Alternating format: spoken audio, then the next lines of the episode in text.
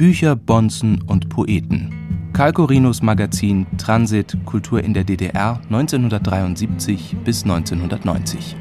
Ein Feature von Roman Grafe. Frankfurt am Main, Hauptbahnhof, 1972, ein Septembermorgen. Der Journalist Karl Corino fährt zum ersten Mal nach drüben, in die DDR, zur Leipziger Buchmesse. Seit zwei Jahren arbeitet der 29-jährige Redakteur in der Literaturabteilung des Hessischen Rundfunks. Der D-Zug 455 nach Leipzig fährt von Gleis 9.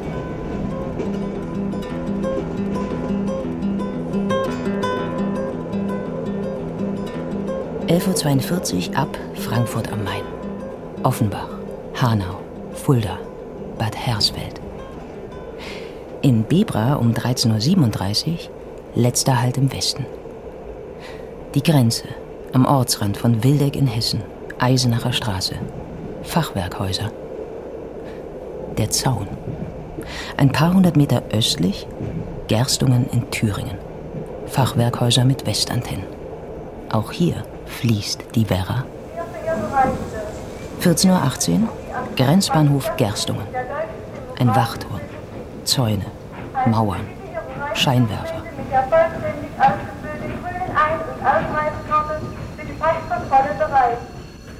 Auf dem Bahnsteig flattern die Fahnen der DDR. Schwarz, Rot, Gelb. Hammer, Zirkel, Ehrenkranz. Bewaffnete Grenzer, Zöllner, Passkontrolleure. Guten Tag, Zollkontrolle der DDR, die Erklärung bitte. Schäferhunde auf Flüchtlingssuche. Sie reisen mit drei Personen. Führen Sie Druckerzeugnisse mit. Zeitschriften, Romane, Prospekte, Kalender. Zollkontrolle, Passkontrolle, ein Blick unter die Sitzbank, in die Deckenluke, 40 Minuten Kontrollzeit. Weiterfahrt 14.58 Uhr. Thüringer Wald, die Wartburg, Eisenach, Gotha, Erfurt, Weimar. Karl Corino hat keine Verwandten in der DDR. In seinem Gymnasium im fränkischen Dinkelsbühl wurde wenig über den anderen deutschen Staat gesprochen. Auch während seines Germanistikstudiums in Erlangen und Tübingen war DDR-Literatur kein Thema. In Tübingen hatte sich der Student ein Taschenbuch gekauft mit Texten von Anna Segers, Johannes Erbecher, Arnold Zweig und anderen Autoren aus der DDR. Ich habe ungefähr 1965 oder 64 eine Anthologie von Marcel Reich-Ranitzky gelesen. Auch dort erzählt Deutschland. Und da war die Geschichte des Leutnants Jörg von Wartenburg von Hermlin abgedruckt. Diese Geschichte hat mich mächtig beeindruckt. Stefan Hermlins Novelle über den Widerstandskämpfer, der zum inneren Kreis der Verschwörer vom 20. Juli 1944 zählte und nach dem gescheiterten Attentat auf Hitler in Berlin-Plötzensee hingerichtet wurde. Das politische Unrecht im Osten Deutschlands hatte Karl Corino schon in seiner Jugendzeit empört.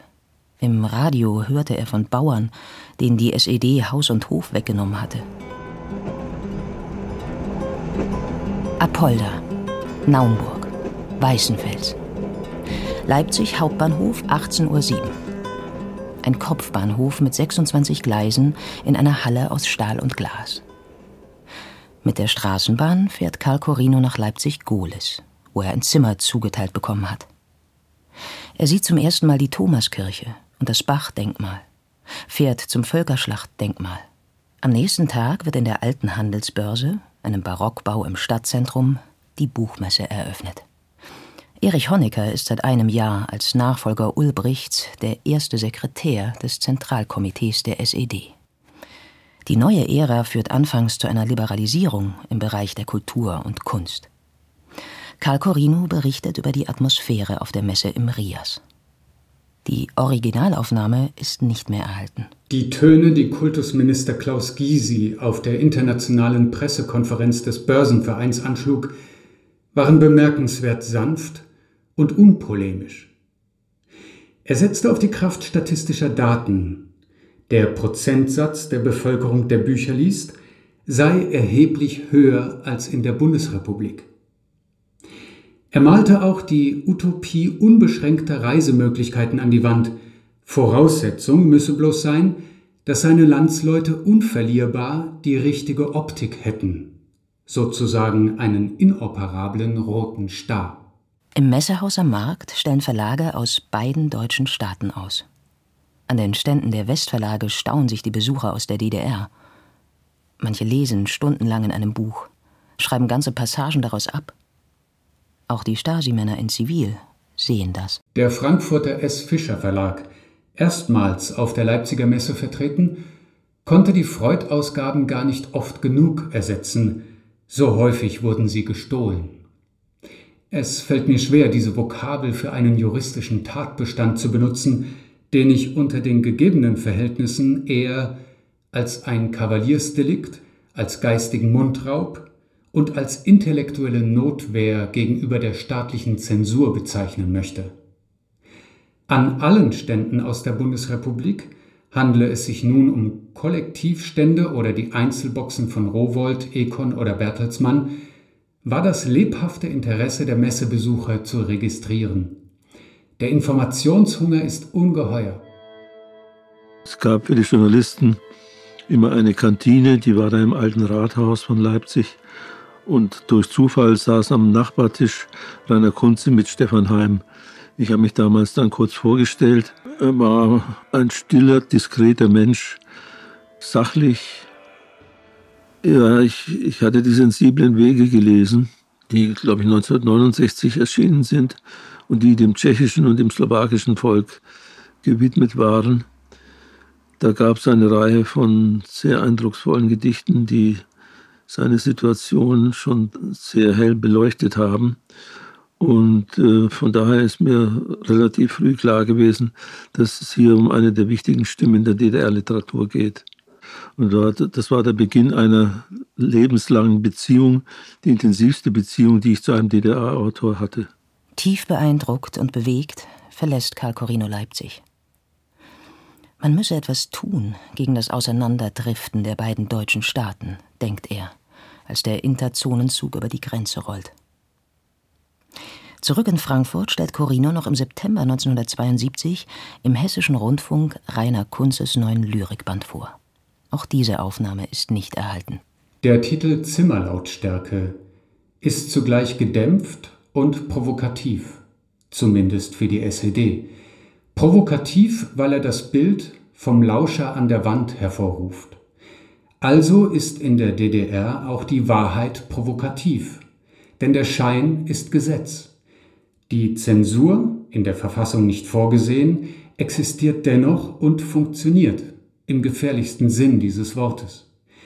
Damit hängt es auch zusammen, dass Kunzes Verse nicht in einem ostdeutschen, sondern in einem westdeutschen Verlag erscheinen. Kritik das Lebenselement jeder modernen Gesellschaft ist im sogenannten demokratischen Zentralismus nicht erwünscht. Kunzes Gedichte sind ein unvergleichlicher lyrischer Anschauungsunterricht über den Sozialismus in der DDR und in Osteuropa. Sie liefern unbestechliche und für die Funktionäre schmerzhaft genaue Protokolle des Alltags. Der Schein ist Gesetz, die Wahrheit provokativ. Warum braucht eine Gesellschaft die Freiheit des Wortes? Wozu braucht sie eine freie Literatur? Weil nur in einer freien Literatur die Probleme der Gesellschaft angesprochen und einer, vielleicht einer Lösung nahegebracht werden.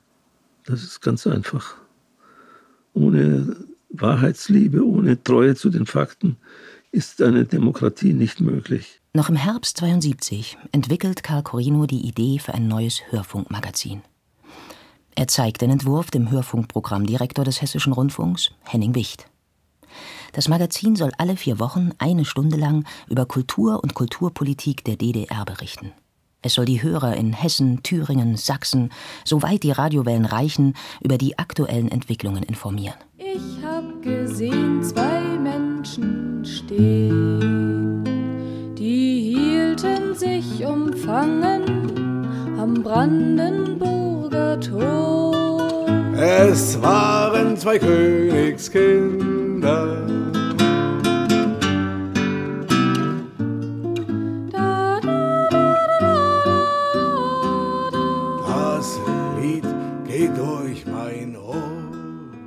Karl Corino möchte dazu beitragen, dass der Graben zwischen West- und Ostdeutschland nicht tiefer und tiefer wird, auch aus Unkenntnis, dass die Gleichgültigkeit nicht weiter wächst. Am 16. Mai 1973 ist es soweit. Das HR-Magazin Transit ist zum ersten Mal zu hören. Karl Corino ist Redakteur und Moderator der Sendung. Guten Abend, verehrte Hörerinnen und Hörer. Ich darf Sie sehr herzlich begrüßen zu unserem Magazin Transit. Künftig werden Sie diese Sendung in vierwöchigem Rhythmus jeweils am Mittwoch von 20.05 Uhr bis 21 Uhr im zweiten Programm des Hessischen Rundfunks hören können. Wir wollen versuchen, Sie komplementär zu unserer aktuellen Berichterstattung über Kultur und Kulturpolitik in der DDR zu informieren, also über Literatur und Philosophie, Schauspiel und Oper, Chanson und sinfonische Musik, über Film, Tanz und so weiter. Es geht unter anderem um die Verhandlungen zum deutsch-deutschen Kulturabkommen, das Musiktheater in der DDR, Bücher. In den nächsten Monaten folgen Beiträge zum Kunsthandel in der DDR und zur Unterhaltungsmusik zur Werbung und zur Sozialpsychiatrie in der DDR. Und regelmäßig Lieder von Wolf Biermann. Manche wollen diese Zeiten wie den Winter überstehen, doch wir müssen Schwierigkeiten bestehen, bestehen, bestehen. Warte nicht auf bessere Zeiten, warte nicht mit deinem Mut gleich dem Tor, der Tag für Tag an des Flusses Ufer wartet, bis die Wasser abgeflossen, die doch ewig fließen. Der junge Journalist Corino hat freie Hand. Im Juli 1973 interviewt er in München den Dichter Rainer Kunze bei der Verleihung des Literaturpreises der Bayerischen Akademie der Schönen Künste. Ob Kunze seine Dankesrede vorab den Behörden habe vorlegen müssen, fragt ihn Corino. Dann hätte er es vorgezogen, nicht nach München zu reisen, antwortet Rainer Kunze.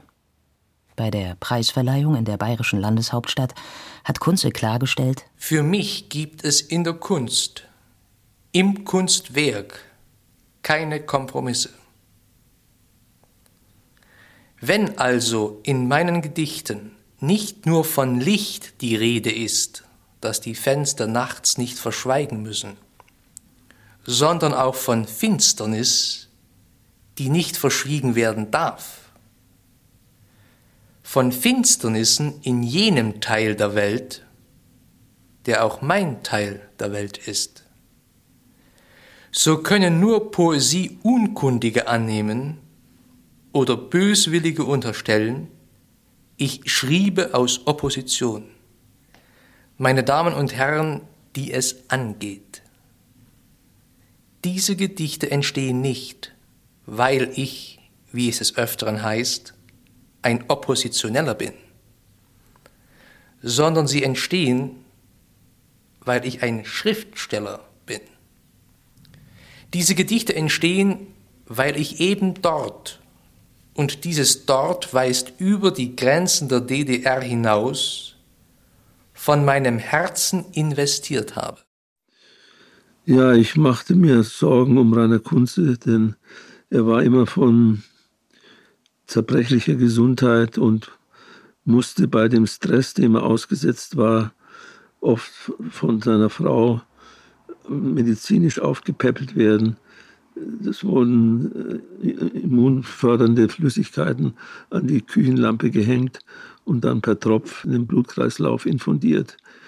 Man weiß, dass die Stasi sich sehr früh Zugang zu den Krankenakten von Kunze besorgt hat und dass sie von daher genau wusste, wo seine Schwachstellen sind, wo man ansetzen muss, um ihn unter Druck zu setzen. Der SED-Staat hat mit vielen Mitteln auf Kunze einzuwirken versucht. Zuerst mit Lob, dann mit Drohung und gar mit Todesdrohung, dass man ihm sagte, was da auf sie zukommt, dem sind sie mit ihrer Gesundheit nicht gewachsen. Von einer kulturellen Entspannung und Liberalisierung ist in der DDR bald schon wieder wenig zu spüren. Die Leipziger Frühjahrsmesse 1974 bezeichnet Karl Corino metaphorisch als Spätwintermesse. Kalt, aber kein Schnee. Von Tauwetter keine Rede. Gerüchte über eine Ausbürgerung des Liedermachers Wolf Biermann in den Westen machen die Runde. Gleichzeitig heißt es während der Pressekonferenz, auf Nachfrage Corinos, man wolle demnächst ein Gedicht Biermanns drucken, in einer Anthologie des mitteldeutschen Verlags Halle. In einer Pressekonferenz zur Rostocker Ostseewoche im Juli 1974 fragt Karl Corino, warum Rainer Kunze nicht zur Jahressitzung der Bayerischen Akademie der Schönen Künste fahren dürfe. Kulturminister Hoffmann lässt die Frage als einzige unbeantwortet. Transit berichtet 1974 unter anderem über Beat in der DDR, über neue Tendenzen in der DDR-Pädagogik und über Feindbilder in DEFA-Spielfilmen. Ein Beitrag von Hans Drave, einem Weggefährten Corinos seit jenen Tagen. Hans Drave erinnert sich. Eine glückliche Fügung ermöglichte es mir, im HR als Hörfunkregisseur einzusteigen. Nun war die Zusammenarbeit mit Karl Corino noch enger. Wir trafen uns fast täglich, gingen zusammen zum Mittagstisch, diskutierten Themen und die Umsetzung von Sendungen, bei denen er mir durch seine intellektuelle Kompetenz außerordentlich hilfreich war. Bei den Kollegen galt er als Superintellektueller mit einem phänomenalen Gedächtnis, der schon seit Jahren an einer Musil-Biografie schrieb.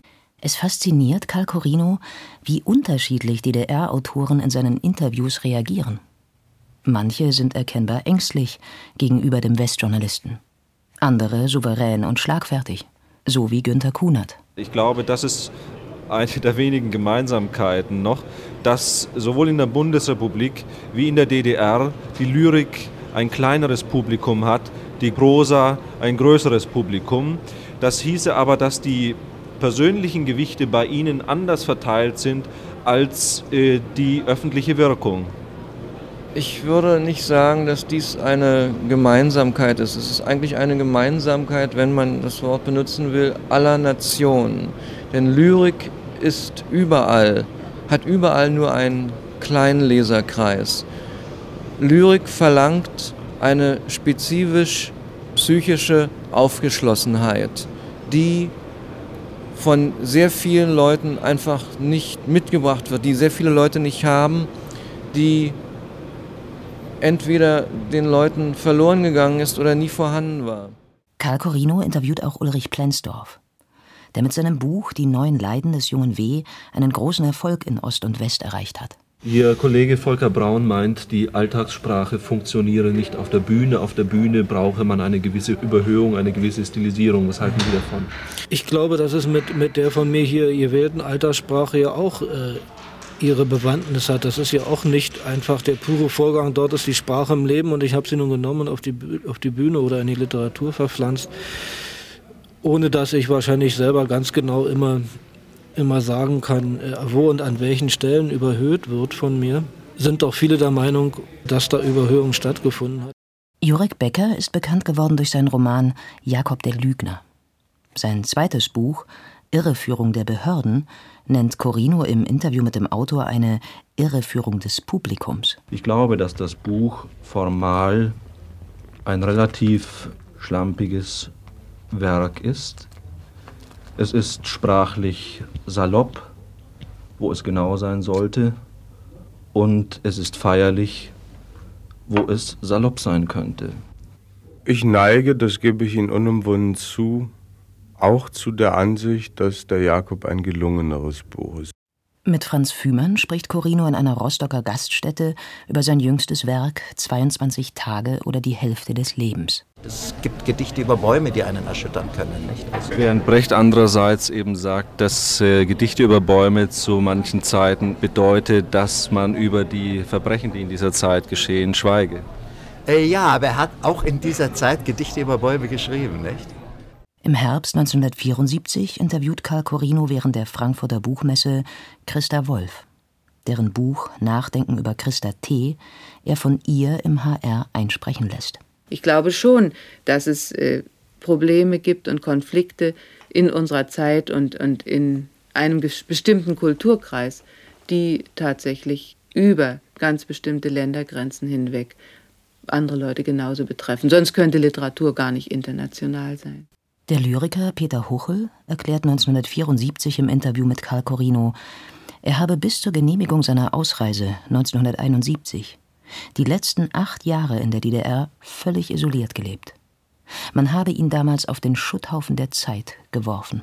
Jetzt als alter Baum nicht, bin ich nur verpflanzt worden hier in die Bundesrepublik und äh, kriege keine Stellung mehr an einem Rundfunk oder an, an einer Zeitschrift und muss nun leider, obwohl ich sehr ungern Gedichte lese und früher überhaupt nicht äh, Gedichte vorgetragen habe, nun mache ich aus der, aus der Not eine Tugend und fahre herum und knalle diesen Leuten manchmal ein paar hundert Metaphern äh, ins Gesicht, nicht? Aber sie ertragen die Sache sehr geduldig und äh, im Allgemeinen äh, habe ich das Gefühl, dass ich äh, sehr gut hier aufgenommen worden bin. Ich kann mich also nicht beklagen. Du lass dich nicht verbittern in dieser bitteren Zeit. Die Herrschenden erzittern, sitzt du erst hinter Gittern, doch nicht vor deinem Leid, ach nicht vor deinem Leid. Leipziger Buchmesse, März 75. Bei der Einreise ein paar freundliche Gesten, notiert Karl Corino. Keine Gepäckkontrollen im Auto. Wohlwollende Passivität des Zolls. Ansonsten wieder kühles Klima. Und Biermann bleibt verboten. Für die Stuttgarter Zeitung hält er fest, die Abteilung für journalistische Beziehungen war diesmal in erster Linie ein Instrument zur Verhinderung von Kontakten. Der Tenor der Ablehnung war, Messeinterviews müssten vier Wochen vorher beantragt werden, zu einem Zeitpunkt, zu dem einem noch nicht einmal die Verlage sagen können, welche ihrer Autoren in Leipzig sein würden.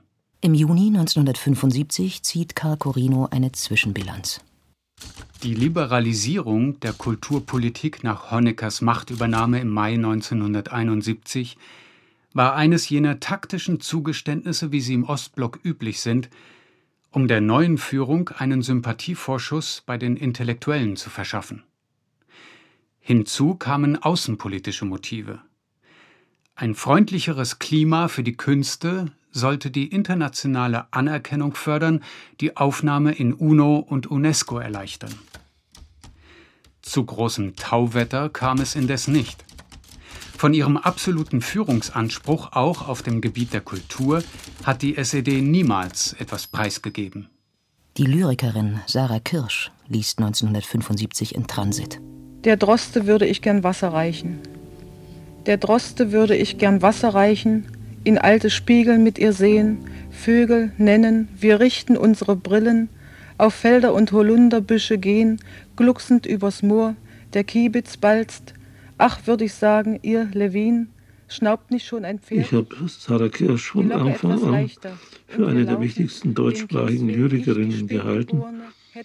Habe sie zum Beispiel auch besucht auf der Fischerinsel 9 in dem Hochhaus im 17. Stock, wo sie damals gewohnt hat. Anfang 1976 interviewt Karl Corino im Hessischen Rundfunk, Bertramstraße 8, den Leipziger Schriftsteller Erich Löst. Als Staatsfeind war er sieben Jahre im Zuchthaus Bautzen II inhaftiert, überwiegend in Einzelhaft. Er hatte sich mit der SED-Obrigkeit angelegt. Ich kam dann in Leipzig mit zwei Leuten ins ideologische Handgemenge. Das war Paul Fröhlich, der Vorsitzende, und das war Siegfried Wagner, der Kulturchef des Bezirkes. Und alles das wurde dann so weit auf die Spitze getrieben, mit Verhärtungen von beiden Seiten und einer beachtlichen Sturheit auf meiner Seite, die mich nicht dazu gebracht hat, dann einzulenken. Und nach der ungarischen Krise kam dann wieder eine Verhärtung in unserer Kulturpolitik und ich bin dabei auf der Strecke geblieben.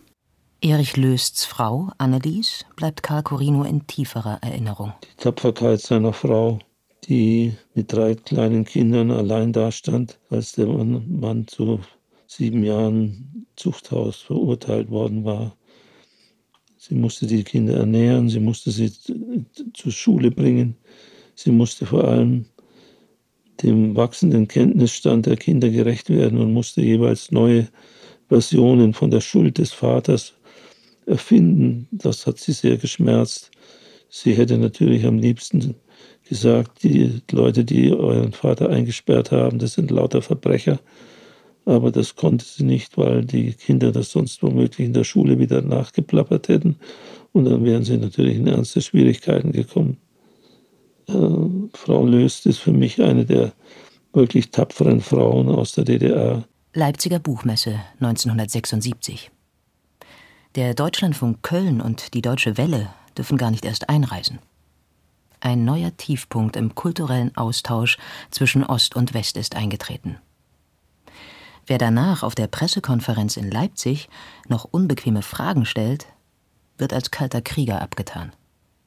Einige Westjournalisten fragen dennoch kritisch weiter, was den energischen Unwillen der Genossen weckt, wie Karl Corino notiert. Der Stacheldraht wächst langsam ein, tief in die Haut, in Brust und Bein, ins Hirn, in graue Zellen. Umgürtet mit dem Drahtverband ist unser Land ein Inselland, umbrandet von bleiernen Wellen. Das Ausreiseverbot, der Schießbefehl und die ermordeten Flüchtlinge an Mauer und Stacheldraht. Nur wenige Autoren in der DDR wagen es, diese Staatstabus offen zu benennen. Und kaum einer so radikal wie Rainer Kunze in seiner Sammlung von kurzen Prosatexten Die wunderbaren Jahre. Sie erscheint Anfang September 1976 im S. Fischer Verlag in Frankfurt am Main. Karl Corino lässt Rainer Kunze die wunderbaren Jahre komplett einlesen. Im Ostberliner ARD-Studio in der Schadowstraße 6.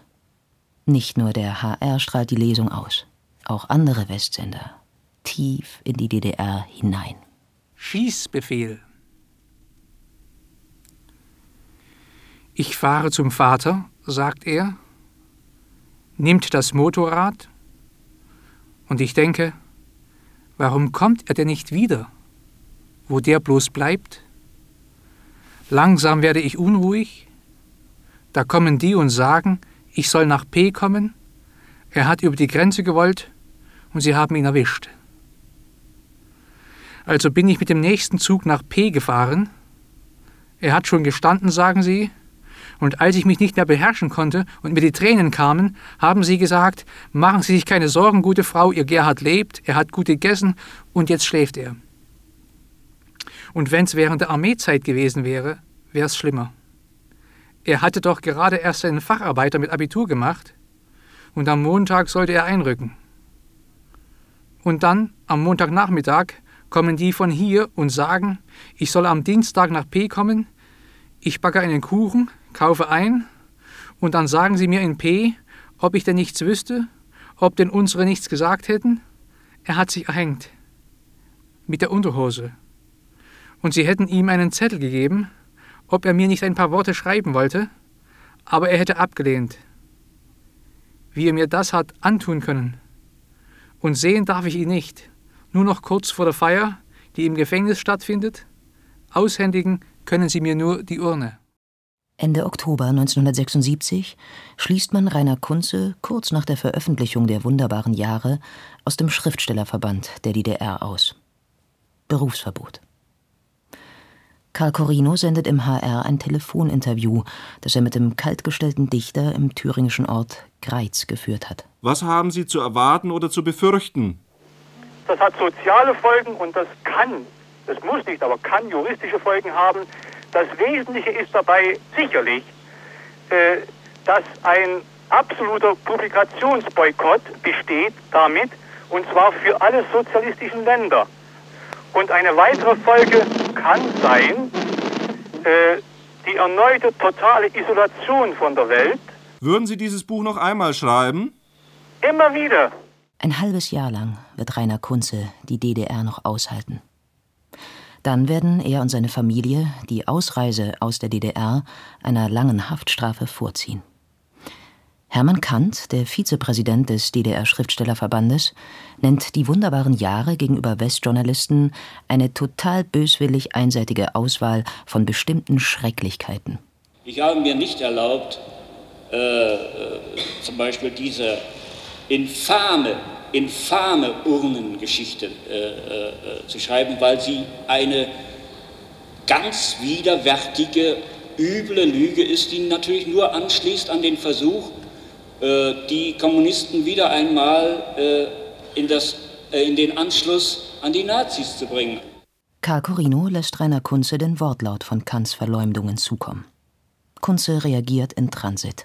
Der Text Schießbefehl entstand aufgrund eines Gedächtnisprotokolls, das unmittelbar nach dem Bericht der Mutter niedergeschrieben wurde. Der Name der Mutter? Martha Komorek. Damaliger Wohnort? Greiz. Die Frau starb kurz nach dem Tod ihres Sohnes. Ministerium für Staatssicherheit, Information über den Journalisten und Redakteur beim Hessischen Rundfunk Dr. Karl Corino. Corino wird als ein ausgezeichneter Kenner der DDR-Kulturszene bezeichnet. Seine Fachgebiete sind Literatur und Theater. Seine Beiträge haben einen tendenziösen und teilweise hetzerischen Charakter und sind darauf ausgerichtet, die Kulturpolitik der DDR zu diskriminieren und zu entstellen. Besonders aktiv trat Corino im Zusammenhang mit der publizistischen Manipulierung und Aufwertung von Rainer Kunze in Erscheinung. So. Und nun das Kunze-Lied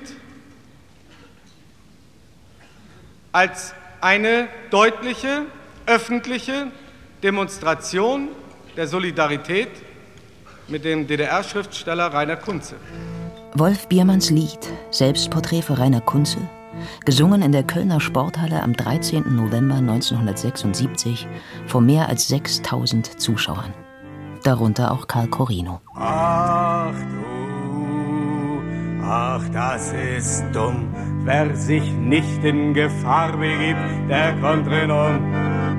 Man war so hingerissen von dem, was man da zu sehen und zu hören bekam. Ja, wie Biermann, wie besoffen ist von seinem Erfolg, von dem Echo, das er gefunden hat, strahlend über die Bühne läuft. Es war einfach großartig. Man war sich darüber im Klaren, dass das ein historischer Moment ist, den man da erlebt.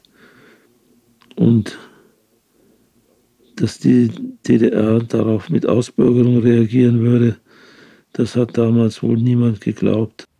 Wolf Biermann, dem politischen Liedermacher, zurzeit auf einer Tournee durch die Bundesrepublik, wurde nach einer Meldung der Ostberliner Nachrichtenagentur ADN die Staatsbürgerschaft der DDR aberkannt. Die Aufenthaltserlaubnis und die Möglichkeit, nach Ostberlin zurückzukehren, sind ihm damit entzogen. Mit dieser Ausbürgerung sind die Albträume Biermanns in Erfüllung gegangen. Eine neue Eiszeit steht bevor. Das Westfernsehen überträgt das Kölner Konzert drei Stunden. Auch im HR ist es zu hören. Zahllose unbekannte Bürger protestieren in der DDR gegen die Ausbürgerung Wolf Biermanns. Und auch einige Künstler in einer offenen Erklärung an die SED-Führung. Darunter prominente Schriftsteller wie Günter Kunert, Stefan Heim, Christa Wolf, Franz Fühmann und Stefan Hermlin. In den folgenden Monaten siedeln bekannte Unterzeichner der Biermann-Resolution in die Bundesrepublik und nach West-Berlin über. Die Schriftsteller Jorik Becker, Sarah Kirsch, Hans-Joachim Schädlich und Thomas Brasch.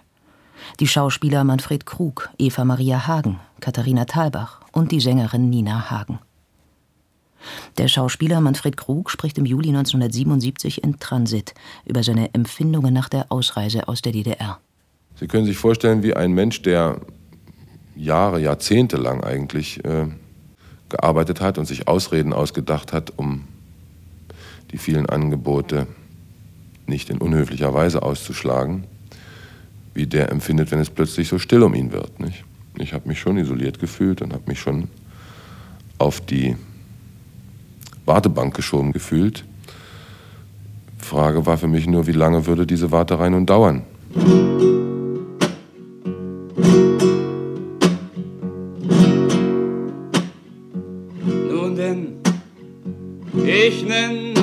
Sache gleich beim Namen. Andere Unterzeichner oder Organisatoren von Protesten sowie enge Freunde des Liedermachers verhaftet der Staatssicherheitsdienst.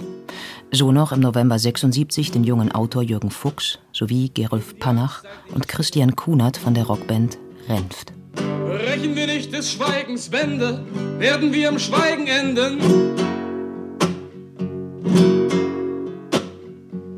Angst seid nicht stille.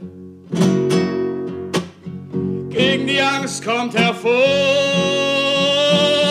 Gegen die Angst, wir sind doch viele. Gegen die Angst, ohne Angst.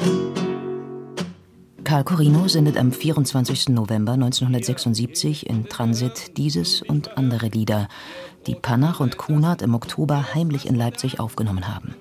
Dazu Texte von Jürgen Fuchs von diesem Leipziger Tonband. 4. Stell dich nochmal früh ans Tor und sieh genau hin, wer da aus den Bussen steigt, wie die aussehen. Nicht die vom Büro, die anderen. Zitat Die Arbeiterklasse ist bei uns die führende Klasse und basta. Die westliche Öffentlichkeit, Amnesty International und auch die Intellektuellen in der DDR sollten nicht versäumen, sich für diese Verhafteten und ihre mitverhafteten Freunde einzusetzen. Das Ministerium für Staatssicherheit lässt einen Mitschnitt der Sendung anfertigen und konfrontiert die Verhafteten mit diesen Aufnahmen. Karl Corino ist sich trotzdem sicher, richtig gehandelt zu haben. Ja, es war immer so, wenn ein DDR-Künstler in Bedrängnis kam, musste man überlegen, was man tut, ob man Öffentlichkeit herstellt oder ob man sich sozusagen auf Geheimdiplomatie versteift. Krach schlagen und protestieren war im Zweifelsfall die bessere Methodik. Neun Monate lang werden Jürgen Fuchs, Gerulf Panach und Christian Kunert in Stasihaft sein, bevor man sie in den Westen abschiebt. Ihr, jene von den Behörden, blutig Verhörten, ihr Brot- und Wasserentsassen, ihr wisst was von der Angst und ihr wisst schwer es heute zu sagen, dass das Gute nicht von oben kommt. Die nach Biermanns Ausbürgerung befürchtete große Eiszeit sei bislang nicht eingetreten, berichtet Karl Corino im März 77 von der Leipziger Buchmesse. Die SED regiert weiter mit Peitsche und Zuckerbrot. Grenzabfertigung großzügig, notiert Corino. Und dass die meisten westlichen Journalistenkollegen auf der Pressekonferenz mal wieder schwiegen. Karl Corino lernt auf dieser Buchmesse den jungen Autor Lutz Rathenow kennen, in einem Café hinter dem Pressezentrum. Rathenow erinnert sich so an diese Begegnung. Ich habe ihn selbstbewusst aber auch immer mit so einem Hauch äh, Skrubel wahrgenommen. Also als jemand, äh, der Klarheit will, aber weiß, dass die vollendete Klarheit nicht zu erreichen ist. Er war sehr sympathisch, nicht anbiederisch. Und er machte mir alsbald den Vorschlag, über einen Brief, der, glaube ich, über Westberlin mich erreichte, etwas für sein neues Literaturmagazin Transit zu schreiben. Und das hat mich mit großem Stolz erfasst, von einem renommierten Sender einen Auftrag zu bekommen. Und ich schrieb eine Geschichte Heiligabend. Und bei der nächsten Leipziger Messe kriegte ich, glaube live mein erstes Westhonorar von einem Sender.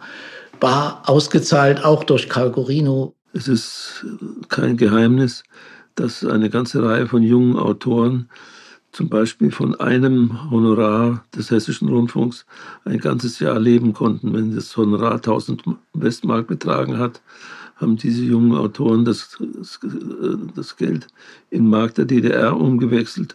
Und da waren das 5.000, 6.000 Mark der DDR. Damit konnte man bei bescheidenen Ansprüchen in der DDR ein Jahr leben. Also Karl Corino ist dort zum Beispiel nie eingeritten und hat äh, einen Geldschein über den Tisch gereicht. Das fand alles sehr viel äh, unauffälliger statt und geschickter. Äh, ich fand die Stimmung einfach gut. Es waren Momente, wo ich in der DDR das Gefühl hatte, eben nicht nur von der DDR abhängig zu sein. Sie hatte zwar ihre Mauer und die war intakt bis zum letzten Tag, aber äh, ich war von ihr nicht ganz abhängig. Also es war ein Moment der Freiheit. Ich sage es jetzt äh, ganz einfach so, ja. Guten Abend, verehrte Hörer. Sarah Kirsch ist zu Anfang dieser Woche in West-Berlin eingetroffen, die bedeutendste Lyrikerin der DDR, die nun nicht länger in ihrer Heimat leben wollte. Die Illusionen über die sogenannte sozialistische Hausgemeinschaft in dem Hochhaus Fischerinsel 9 nahm man ihr auch sehr schnell. Am schwarzen Brett hing ein Zettel, der sie aufforderte, auszuziehen. Vor ihrer Wohnungstür kam es zu degutanten antisemitischen Schmierereien. Sarah Kirsch sei den SED-Funktionären nie ganz geheuer gewesen, erklärt Karl Corino nach ihrer Ausreise im August 77. Und zwar deshalb, weil sie eine Dichterin der Liebe sei. Immer sind wir allein, wenn wir den Königen schreiben, denen des Herzens und jenen des Staats. Und noch erschrickt unser Herz, wenn auf der anderen Seite des Hauses ein Wagen zu hören ist. Im März 77 hat Karl Corino einen Brief ins sächsische Meuselwitz geschickt. An Herrn Wolfgang Hilbig, Rudolf Breitscheidstraße 19b. Hilbig, Mitte 30, soll Heizer in einem Industriebetrieb sein und ein unentdeckter Dichter. Hatte Corino von einem Freund Hilbigs erfahren und einige Leseproben bekommen. Der Redakteur ist beeindruckt und bittet ihn um weitere Gedichte und kurze Prosa. Wolfgang Hilbig antwortet, er sei etwas ratlos, er habe seit drei Jahren kein Gedicht mehr geschrieben. Aber ja, man könne sich demnächst in Leipzig treffen. Ihr habt mir ein Haus gebaut, lasst mich ein anderes anfangen. Ihr habt mir Sessel aufgestellt, setzt Puppen in euer Sessel. Ihr habt mir Geld aufgespart, lieber stehle ich. Ihr habt mir einen Weg gebahnt, ich schlag mich durchs Gestrüpp seitlich des Wegs. Sagtet ihr, man soll allein gehen, würde ich gehen mit euch. Im Oktober 77 stellt Karl Corino in Transit den Meuselwitzer Arbeiterdichter Wolfgang Hilbig vor und sendet einige seiner Gedichte. Ich habe nach der Sendung dieser frühen Texte von ihm und dieses Interviews mit ihm das Material an Thomas Beckermann geschickt, der damals Lektor bei S. Fischer war, empfohlen und er hat sofort angebissen und hat seinerseits Kontakt mit Hilbig aufgenommen und dann einen Vertrag mit ihm geschlossen äh, über die Abwesenheit den ersten Gedichtband von Hilbig im S. Fischer Verlag. Der Stasi sind diese äh, Aktivitäten natürlich nicht entgangen. Leipzig, den 24.05.1978, Vernehmungsprotokoll des Beschuldigten Hilbig Wolfgang, geboren am 31.08.1941 in Meuselwitz. Unter welchen Umständen erhielten Sie eine Verbindung zu dem BRD-Bürger Karl Corino? Weshalb strebten Sie dann eine Veröffentlichung Ihrer Gedichte über Corino an? Welche Mitteilungen machte Ihnen Corino zu seiner Person und zu seiner Tätigkeit in der BRD? Was teilte Ihnen Corino über seine Verbindungen zu Personen in der DDR mit? Welche Auffassungen vertrat Corino gegenüber den politischen und gesellschaftlichen Verhältnissen in der DDR? Wolfgang Hilbig wird 1978 verhaftet, aber nach kurzer Zeit ohne Anklageerhebung wieder entlassen. 1985 verlässt er die DDR.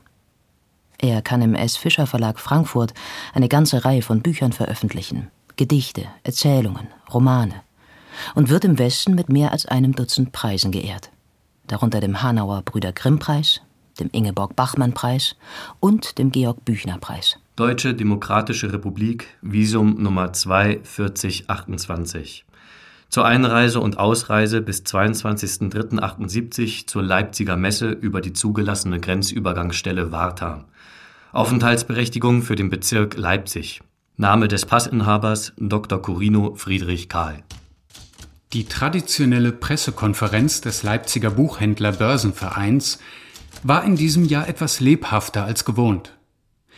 Die Ereignisse seit November 1976, die Ausbürgerung und Abwanderung eines guten halben Dutzends Schriftsteller, gaben Anlass für entsprechende Fragen. Die Offiziellen der DDR bestreiten allerdings die Verödung oder Austrocknung der DDR-Kultur. Derlei Behauptungen seien Zwecklügen des Klassenfeinds. Klaus Höpke, SED, der stellvertretende Kulturminister, der Oberzensor des Buchbetriebs, erklärt die bekannten Ausfälle von Künstlern als Erscheinungsform des zugespitzten Klassenkampfes, der ja schon Jahrhunderte alt sei. Das Motto des achten Schriftstellerkongresses der DDR in Ostberlin im Mai 1978 lautet die Verantwortung des Schriftstellers in den Kämpfen unserer Zeit. Karl Corino kommentiert in der Stuttgarter Zeitung Dies ist die Verantwortung, die die SED von einem klassenbewussten Schriftsteller erwartet. Die Erde Himmel zu nennen und den Himmel Hölle, wenn der Parteiauftrag gerade so lautet. Ulrich Plenzdorfs Erzählung Kein runter, kein fern nennt Karl Corino im Juli 1978 in Transit eine psychologisch wie sprachlich sehr präzise gearbeitete Geschichte. Die Lesung des Autors im HR ist stellenweise unterlegt mit Musik der Rolling Stones. Kein runter, kein fern. Sie sagen, dass es nicht stimmt, dass Mick kommt und die Stones. Rocho. Aber ich weiß, dass es stimmt. Rocho Repocho. Ich habe Mick geschrieben und er kommt. Rocho Repocho Pipoao. Ich könnte allen sagen, dass Mick kommt, weil ich ihm geschrieben habe, aber ich mach's nicht. Ich sag's keinem. Ich gehe hin. Ich kenne die Stelle. Man kommt ganz dicht ran an die Mauer. Und drüben ist das Springerhaus. Wenn man nah rangeht, springt es über die Mauer. Springerhaus, Ringerhaus, Fingerhaus, Singerhaus. Mick hat sich die Stelle gut ausgesucht. Wenn er da auf dem Dach steht, kann ihn ganz Berlin sehen und die anderen John und Bill und die und hören mit ihrer Anlage. Stefan Heims Roman Colin, in dem er die stalinistische Vergangenheit der DDR thematisiert, darf im Osten nicht erscheinen. In Transit liest er aus einer Fortsetzung des Grimmschen Märchens vom Rotkäppchen. Liebste Omi, beste Omi, ich hole einen anderen Wolf und du lässt dich fressen und ich lass mich fressen und dann kommt der Jäger und schneidet dem Wolf den Bauch auf und wir kriechen wieder heraus und ich werde noch berühmter sein als vorher. Denn zweimal hintereinander im Bauch von einem Wolf, das hat es überhaupt noch nicht gegeben. Das Klima im Messehaus am Markt sei stickig, notiert Karl Corino im Frühjahr 79. Doch seine Streiflichter von der Leipziger Buchmesse zeigen, wie wichtig den Menschen in der DDR die Literatur ist. Einer steht gebückt am Stand des Luchterhand Verlags und schreibt Wort für Wort einen Gedichtband von Ernst Jandl ab. Einer nimmt zwei Tage Urlaub, um im Messestand, quasi exterritorial, den Butt von Grass zu lesen. Literatur als Zufluchtsort, als Rückzugsort auch vor den hohlen Ritualen, mit denen sich das SED-Regime 1979 selbst feiert. Hören Sie nun einen Bericht über die Jubelfeierlichkeiten zum 30. Jahrestag der DDR von Dieter Borkowski. Wiederum hatte es das Protokoll des feiernden Genossen Honecker verlangt, drei Stunden auf der zugigen Straße unter den Linden auszuharren, bis die Viertelmillion Jugendlicher unter dem Gedröhn von Marschmusik, Fahnenliedern, einer martialischen Rundfunkansage und organisierten Hochrufen vorbeimarschiert war. Auf der Pressekonferenz des Leipziger Börsenvereins 1980 seien die Stellungnahmen des stellvertretenden Kulturministers Klaus Höpke am interessantesten gewesen, berichtet Karl Corino. Die Ausschlüsse von protestierenden Autoren aus dem Schriftstellerverband seien richtig, so Höpke. Den anarchistischen Tendenzen unter den Kulturschaffenden werde gewehrt. Die Arbeiter- und Bauernmacht sei gestärkt unter den verbliebenen Autoren sei schöpferische Unruhe eingekehrt. Die Gedanken der herrschenden Klasse sind in jeder Epoche die herrschenden Gedanken. Transit 1980.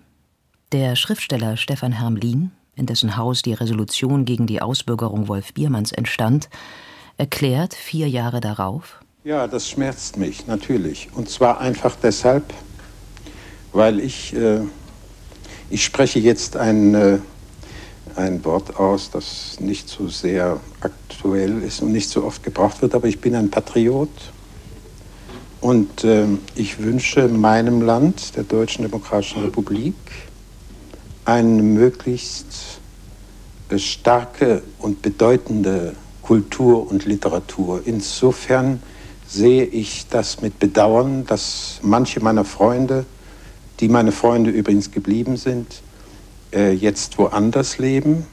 Ausweisen oder einsperren. So versucht die SED weiterhin, unliebsame Schriftsteller kaltzustellen. Die beiden Schriftsteller Frank Wolf Mattis und Lutz Rathenow sind im November 1980 festgenommen worden. Nach Protesten aus Ost und West werden beide entlassen. Rathenow bleibt in der DDR. Mattis siedelt 1981 in die Bundesrepublik über. Auch der Schriftsteller Erich Löst verlässt im März 1981 die DDR. Wie war Ihnen denn zumute, als Sie sich nun zumindest vorläufig in Osnabrück in der niedersächsischen Provinz niedergelassen haben? Ich habe genügend zu arbeiten. Ich könnte dreimal so viel machen, schreiben, reden, lesen, wie ich Zeit habe. Ich muss mir das einteilen. Und die Bundesrepublik ist ein schönes Land ich reise gern, ich sehe gern. Äh, dass ich Heimweh habe, auch noch, versteht sich von selbst. Leipziger Buchmesse. März 1981. Die Grenzkontrollen waren human. Sogar die zehn Bücher, die man den Freunden mitbringen wollte, durften passieren. Inklusive La Pagerie von Sarah Kirsch, der nach Westberlin abgewanderten. Im Juli 1981 hört man in Transit eine Lesung aus dem Buch Svanto von Hans Zibulka, in dem der Autor radikal die ökologischen und seelischen Verwüstungen der Industriegesellschaften benennt. Auch die der DDR. Vom Anblick der toten Fische kaufen wir uns frei durch die Wachstumsraten der Wirtschaft. Nur sage geworden das Wasser im Brunnen. Eingesprengt in den Salzstock die Stollen. Keine radioaktiven Pulks. Partikel tot im Grundwasser. Unterirdisch. Wie die Pilze schießen sie hoch, die tausend kleinen Tode. Es muss sehr dunkel sein in unseren Lichterstädten, dass wir so wenig sehen. Sehr laut, dass wir so wenig hören. Kein Landgewinn die Einäugigen lehren. Auf der Pressekonferenz in Leipzig im März 83 fragt Karl Corino am Ende noch einmal nach dem Buch Svanto. Ich habe noch eine Frage an Herrn Minister Höpke, Corino, Hessischer Rundfunk. Äh, angesichts der allgemeinen ökologischen Probleme in ganz Europa wäre es sicher interessant zu erfahren, in welcher Weise sich die DDR-Belletristik mit ökologischen Problemen befasst. Äh, mir ist bisher nur geläufig, dass wichtige Titel wie meinetwegen Wolfgang Harich, Kommunismus ohne Wachstum oder Flugasche von Monika Maron in der DDR nicht erscheinen konnten. Ich halte es für erfreulich, dass ein Buch von Hans Cibulka namens Wanto in der DDR erscheinen konnte, stellte aber beim Vergleich der Fassung aus NDL 1981 und der Druckfassung fest, dass eine Reihe von Ausführungen über die Umweltbelastung durch Atomkraftwerke für den Buchdruck geopfert wurde. Bedeutet das, dass Atomkraftwerke in der, in der Zwischenzeit sicherer geworden sind oder bedeutet es eine Veränderung der administriellen Praxis? Genosse Höpke gibt die Frage weiter an den Chef des Mitteldeutschen Verlages, Eberhard Günther. Es ging bei der Zusammenarbeit an dem Manuskript Svanto von Hans Zerulka um ausgesprochene Sachfragen und künstlerische Fragen. Es ging also nicht um Entschärfung, denn die Problematik selbst ist im äh, Buch enthalten geblieben. Es ging um die Frage, ob die angeführten Beispiele stimmten. Sie äh, stimmten eben nicht. Transit im Februar 1984. Der Autor Hans-Joachim Schädlich, der 1977 die DDR verließ und sich in West-Berlin niederließ, auf die Frage, ob er sich im Exil fühle, nicht das Land habe ich gewechselt, nicht einmal die Stadt. Ich habe das politische System gewechselt. Die Bundesrepublik Deutschland mit ihrem System der parlamentarischen Demokratie ist für mich kein Exil, sondern Brecht zu zitieren, ein Heim. Sie ist es für mich geworden.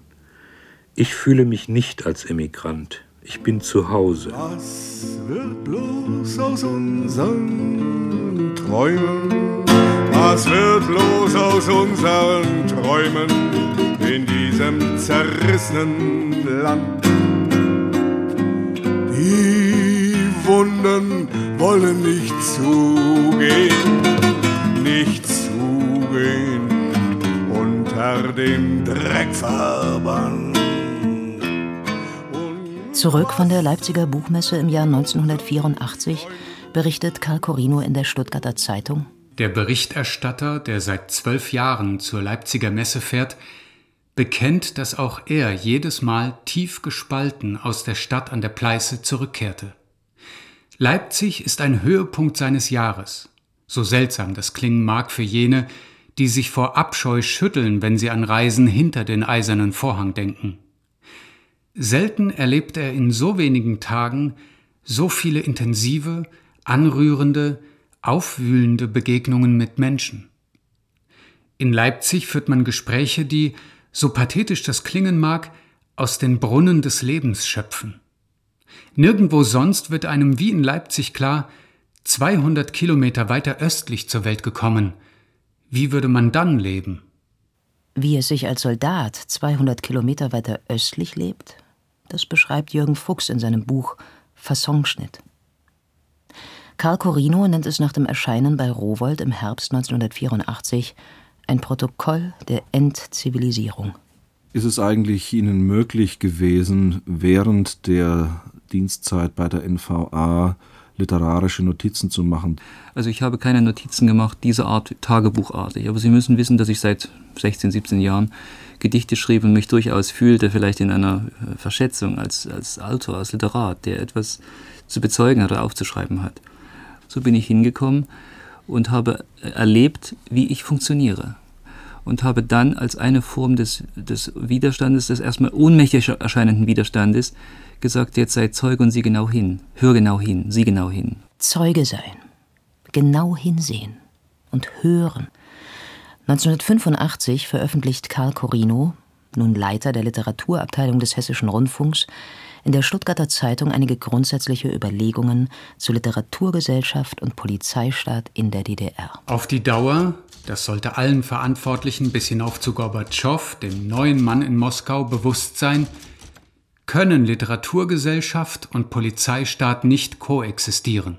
Während der Pressekonferenz des Börsenvereins auf der Leipziger Buchmesse 1987 wird gefragt, warum das Buch Flugasche von Monika Maron in dem sie die Umweltzerstörung thematisiert, in der DDR noch immer nicht erschienen ist. Diesmal serviert Elmar Faber, der Leiter des Ostberliner Aufbauverlags, die übliche Ausrede der angeblich unzureichenden literarischen Qualitäten. Karl Corino findet das zynisch und zitiert den Verleger in Transit. Auf dem Schriftstellerkongress im November 1987 in Ostberlin, hinter verschlossenen Türen, prangert der Autor Christoph Hein mit deutlichen Worten die Praxis der Druckgenehmigungen an. Die staatliche Aufsicht, die Zensur der Verleger und Autoren sei überlebt, nutzlos, paradox, menschenfeindlich, volksfeindlich, ungesetzlich und strafbar. Auch der Schriftsteller Günter de Bruyne fordert die Abschaffung der Zensur. Eine Gesellschaft, die diese Praxis, die in ihrer Frühzeit einmal sinnvoll gewesen sein mag, nicht zur rechten Zeit abschafft, schädigt ihr Ansehen, nährt Zweifel an ihrer Reformfähigkeit und beraubt sich der Antriebskraft der Kritik. Und via Transit sind die Worte von Günter de Bruyne in West und Ost zu hören. Am 17. Januar 1988 werden der Ostberliner Liedermacher Stefan Kraftschick und seine Frau, die Regisseurin Freya Klier, verhaftet und kurz danach zur Ausreise gezwungen. Karl Corino widmet den beiden eine ganze Sendung. Die DDR führt mit einer solchen Politik drastisch vor Augen, dass sich der regierende Altmännerverein seinen Abendfrieden, den teuer erkauften, nicht stören lassen möchte. Wozu soll man denn Rücksicht auf die Realität nehmen? Die ist sowieso so. Sie fragt ja nicht nach uns. Wir sollten nach ihr fragen. Und das kommt hier in diesem Land viel zu wenig vor. Und deshalb bemühe ich mich in einer, in einer gewissen Weise, also diese Verhältnisse so deutlich wie möglich zu zeigen, um diesen Druck in dem Einzelnen zu erhöhen, sich damit auseinanderzusetzen. Leipzig, März 1989. So wie es ist, wird es nicht bleiben, schreibt Karl Corino in seinem Messebericht. Das gilt mit Sicherheit auch für die DDR und ihre Kulturpolitik. Jedes Mal, wenn ich aus der Frühjahrsmesse nach Hause kam, nach Frankfurt, in die Redaktionskonferenz, habe ich den Kollegen immer gesagt, ich bin nur gespannt, wie lange das noch hält. Bin dann aber selbst überrascht gewesen von den äh, Entwicklungen im Jahr 1989. Im Mai 89 öffnet Ungarn die Grenze zu Österreich. Die DDR kommt ins Wanken. Massenflucht, Massendemonstrationen, der Rücktritt des Partei- und Staatschefs Erich Honecker. Fünf Tage vor dem Fall der Berliner Mauer berichtet Karl Corino in Transit von der Situation in der DDR. Der Leipziger Schriftsteller Werner Heiduczek schildert seine Eindrücke von den Demonstrationen in Leipzig. Und er fordert das Benennen von Verantwortlichkeiten. Wir werden dazu kommen müssen, auch Namen zu nennen. Wir fordern den Rücktritt von Margot Honecker. Oder wo die jetzt sagen, wir fordern den Rücktritt von, von Harry Tisch. Oder es werden auch Losungen in Leipzig getragen, Hager ist uns zu mager. Ich habe nicht die Macht, ich habe nur die Macht, mit zu demonstrieren. Kaum ein Jahr darauf ist Deutschland wieder vereint. Karl Corino sagt heute, er habe den Glauben an die Wiedervereinigung nie verloren. Weil der eiserne Vorhang unnatürlich war, die DDR-Führung hat zwar alles dafür getan, um eine Entfremdung zwischen den beiden deutschen Ländern herbeizuführen. Das ist ihr aber nur in begrenztem Maße gelungen. Drei Tage nach dem Tag der deutschen Einheit, am 6. Oktober 1990, nach über 200 Sendungen in 17 Jahren, endet das DDR-Kulturmagazin. Transit wird umbenannt. Kultur im Vereinigten Deutschland heißt der neue Untertitel.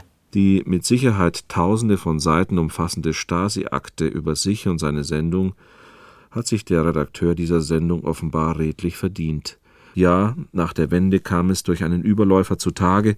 Die Stasi hatte nach 1986 eine eigene Agentin auf den Transitredakteur angesetzt, die mit großem Aufwand mit Kindern und Hund aus Ostberlin nach Frankfurt übersiedelte.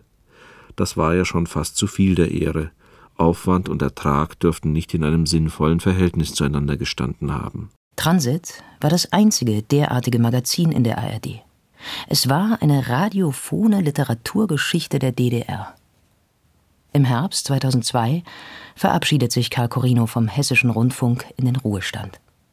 Wolf Biermann schreibt ihm aus diesem Anlass: Lieber Karl, für solche wie dich, schrieb Heine, doch den Vers Verlorener Posten in dem Freiheitskriege hielt ich seit 30 Jahren treulich aus. Ein Posten ist vakant. Ich höre von unserer gemeinsamen Freundin Christa, dass dein Posten im hessischen Rundfunk nun vakant ist.